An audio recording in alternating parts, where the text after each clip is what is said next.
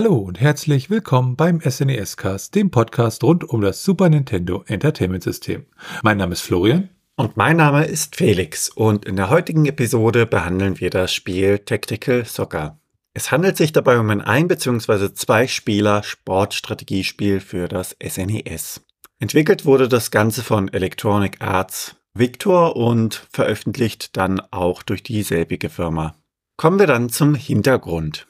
Grundsätzlich ist es ja so, dass Fußball eigentlich ein Spiel ist, was jedem bekannt sein sollte. Dennoch möchten wir uns hier kurz noch einmal der Geschichte bzw. dem Hintergrund allgemein widmen. Entstanden ist das Ganze in der zweiten Hälfte des 19. Jahrhunderts in Großbritannien und ab 1880 bzw. bis 1890 verbreitete sich dann diese Variante, die man zu dem Zeitpunkt gespielt hat, von Großbritannien aus überall auf der Welt. Ja, das sieht man heutzutage auch noch, denn Fußball gilt als die weltweit beliebteste Mannschaftssportart.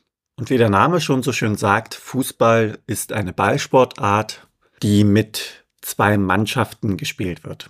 Die jeweilige Mannschaft besteht dabei normalerweise aus elf Leuten, wobei sich zehn Leute auf dem Feld bewegen, während der elfte in der Mannschaft der Torwart ist und sich nur in einem gewissen Bereich bewegen darf. Die beiden Mannschaften spielen jeweils zweimal 45 Minuten gegeneinander. Und falls es bis zu diesem Zeitpunkt noch kein eindeutiges Ergebnis geben sollte, dann gibt es eine Nachspielzeit sowie eventuelle Verlängerungen. Sollte sich dann auch nach der Nachspielzeit bzw. den Verlängerungen kein eindeutiges Ergebnis ergeben haben, dann kommt es zum Elfmeterschießen. Hier wird aus einer Entfernung, wie der Name schon sagt, von elf Metern auf das jeweilige Tor geschossen und beide Mannschaften haben dabei eine begrenzte Anzahl an Versuchen. Um ein Spiel zu gewinnen, ist es allgemein so, dass man den Fußball ins gegnerische Tor schießen muss, um einen Punkt zu bekommen. Dabei gibt es die Regel, dass man mit Ausnahme der Arme und der Hände den Ball am gesamten Körper spielen darf.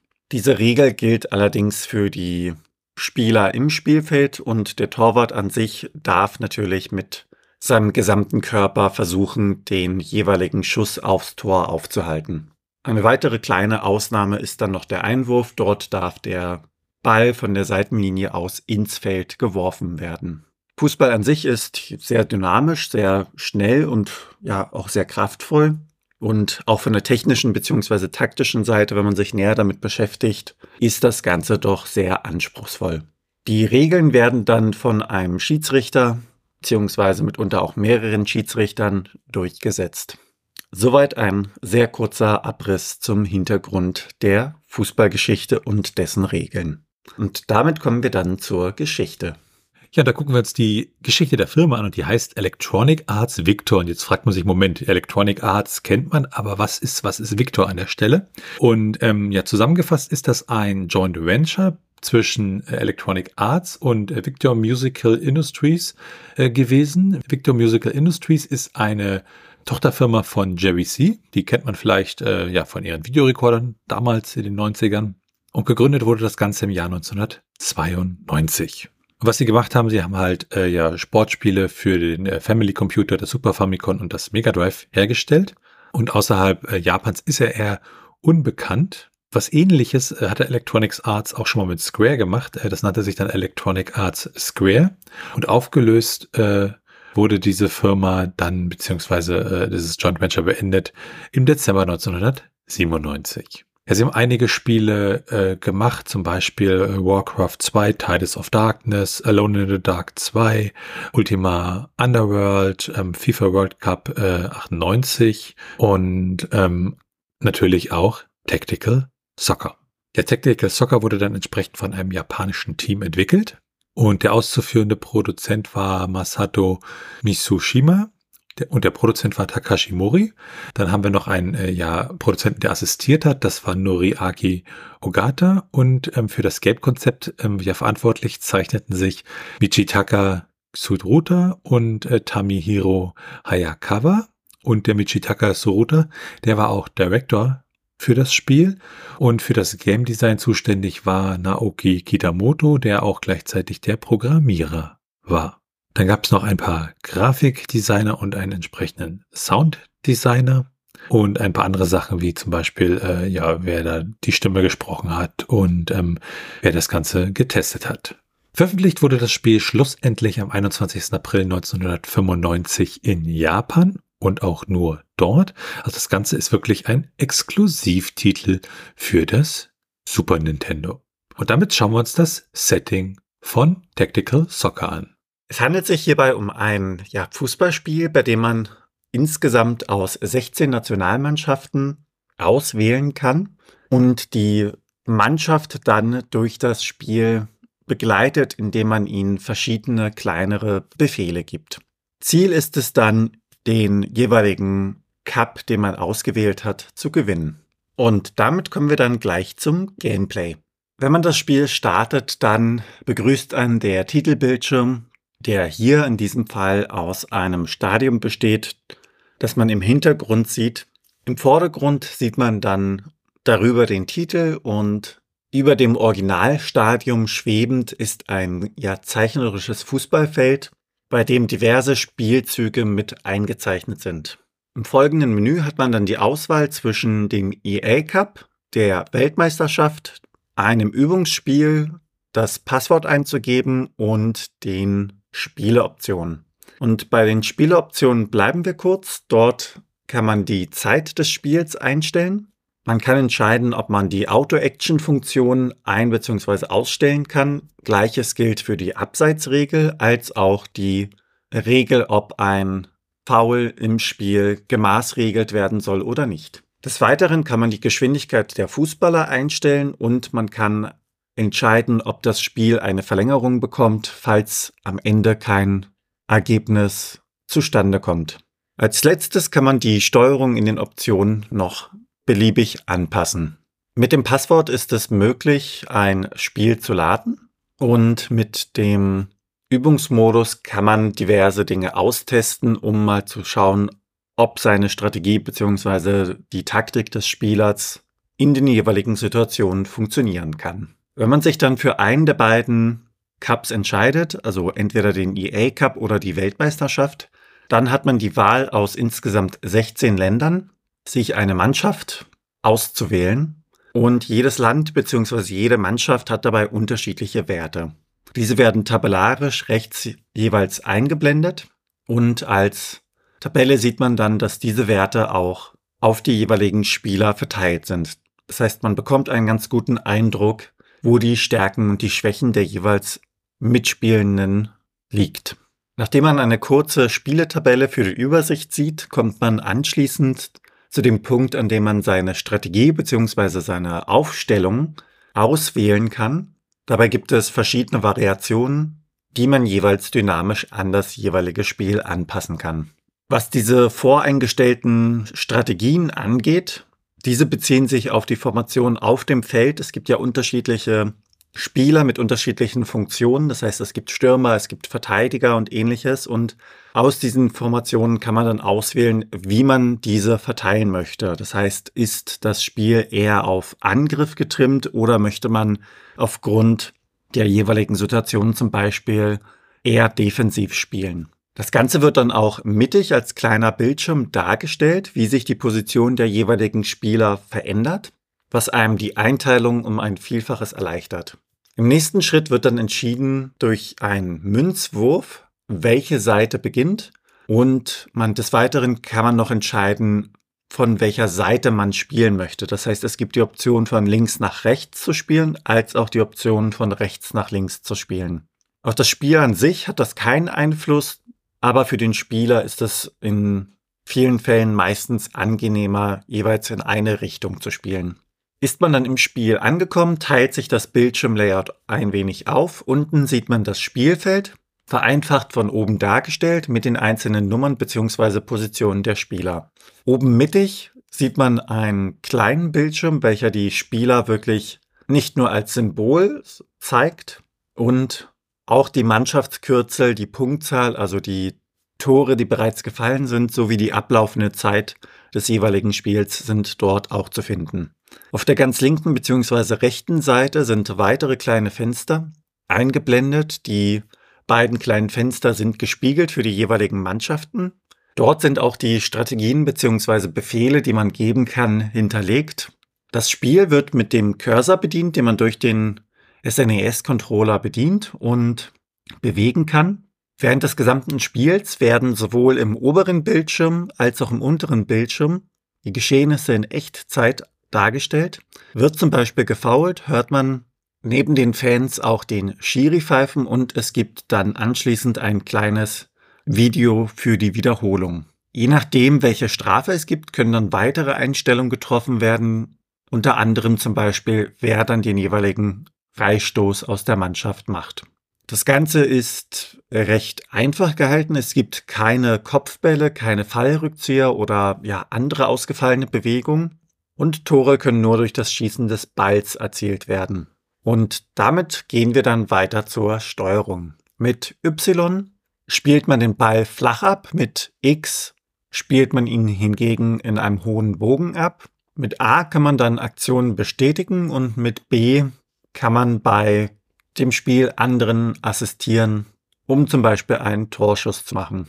Die linke Schultertaste ist dann dafür da, um eine Gruppe zu wechseln und die rechte Schultertaste ist dafür da, um die Geschwindigkeit des Cursors einzustellen. Und mit der Select-Taste kann man dann auf das jeweilige Tor mit der Kamera springen. Damit kommen wir zur Grafik und dem Sound.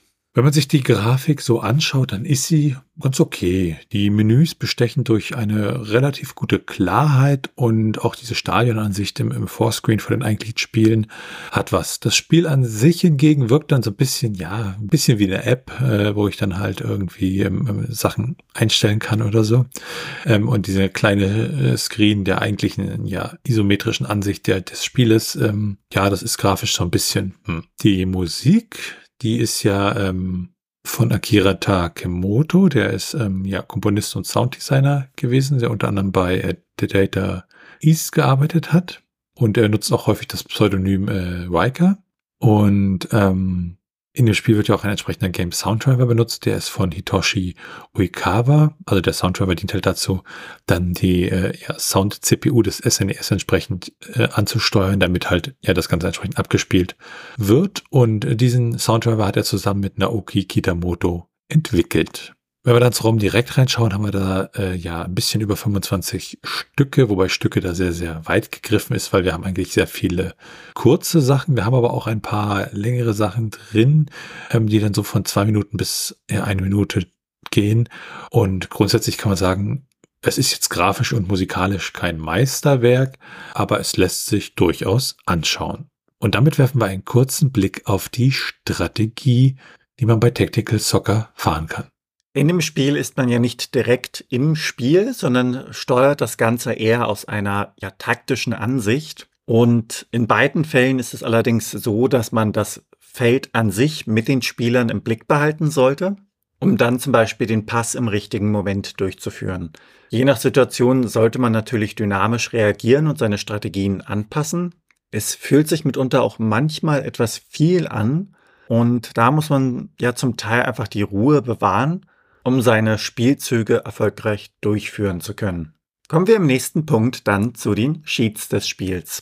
Ja, und für das Spiel gibt es ein äh, Cheat, den man eingeben kann. Es gibt ja da ein Passwortsystem im Spiel und mit einem Cheat, äh, der Ikasama heißt, mit einem Leerzeichen witzigerweise davor, ähm, kann man dann ein Optionsmenü, äh, ja, beziehungsweise das Optionsmenü entsprechend erweitern und dann gibt es da einige neue Optionen, unter anderem einen Soundtest.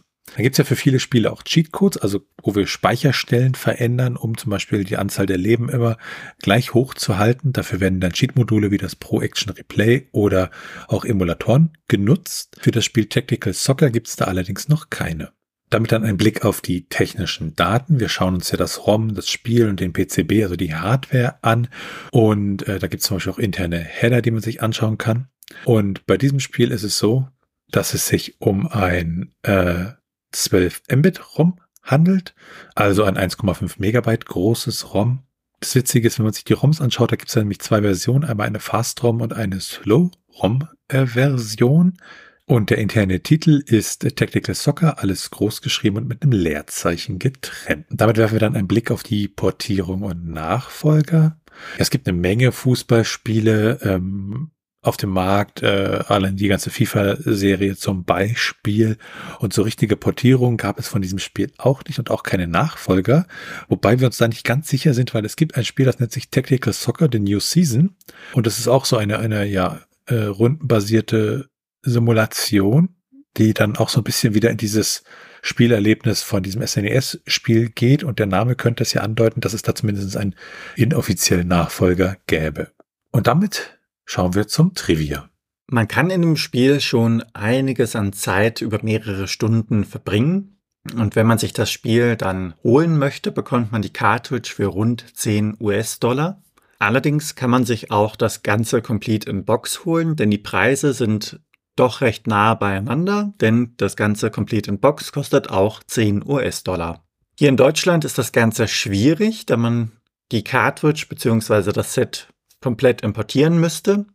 Und dazu kommt ja noch ein entsprechender Aufschlag für Zoll und Versand. Da kann man dann grob die Preise zwischen 30 und 50 Euro ansetzen.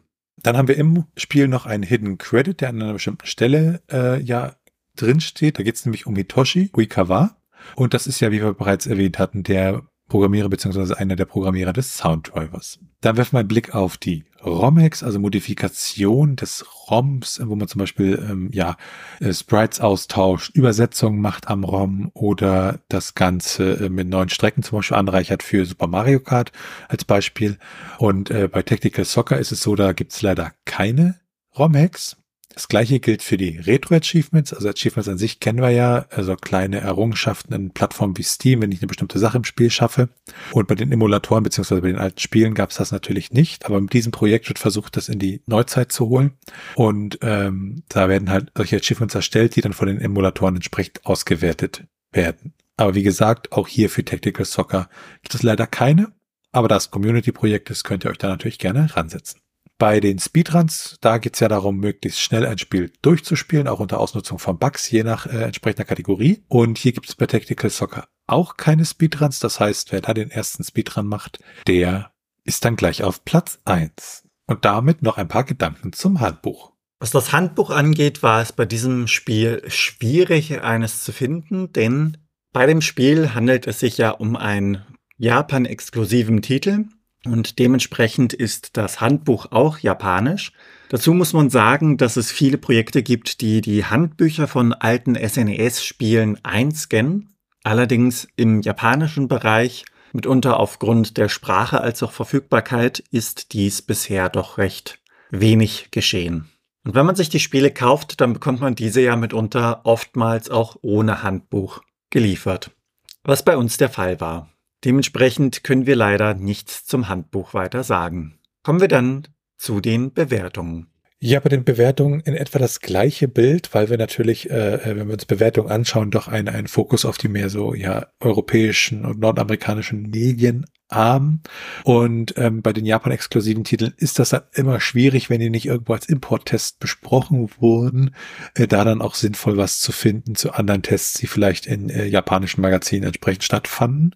Ähm, was wir gefunden haben, ist eine Bewertung von Games Freezer, der testet Videospiele und hat gesagt, Tactical Soccer from EA was an attempt at RTS in the soccer game world. It's safe to say that it didn't end well.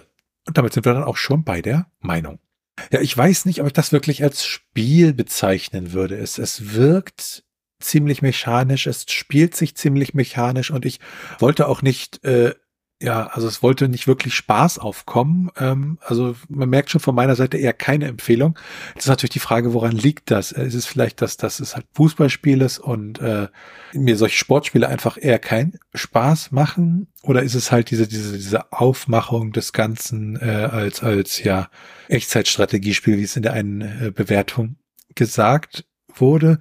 Es hat einige komplexe Momente sicherlich, und ähm, aber wie gesagt, äh, ich glaube nicht, dass dieses Spiel und äh, mein Super Nintendo, beziehungsweise dann in dem Fall haben wir es auf dem Super NT gespielt, äh, ja da nochmal zusammenkommen.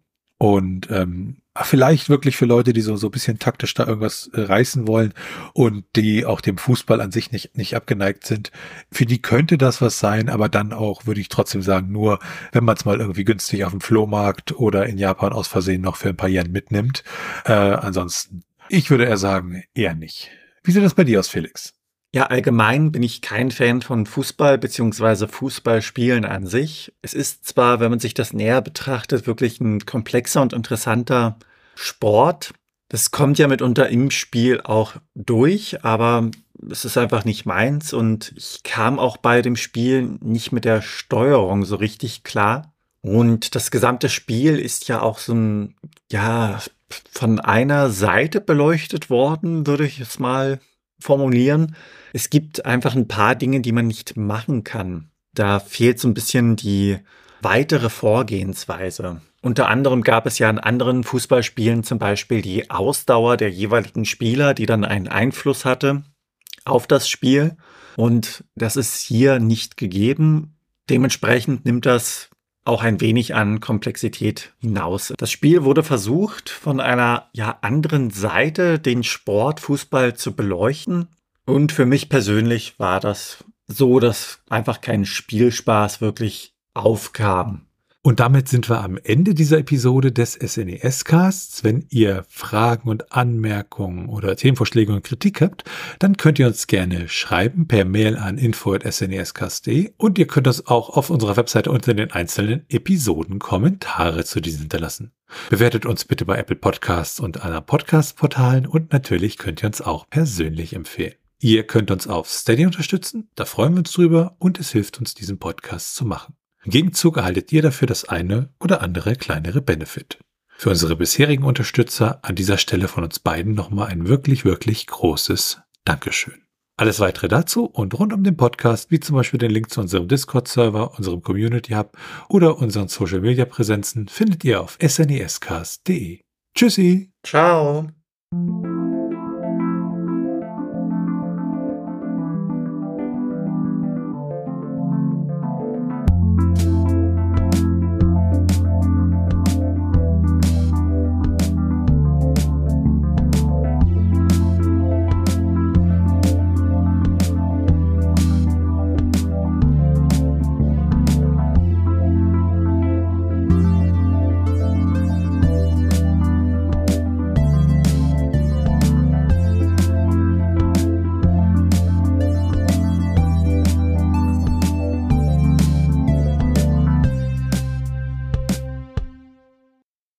Produktion von Tone Age.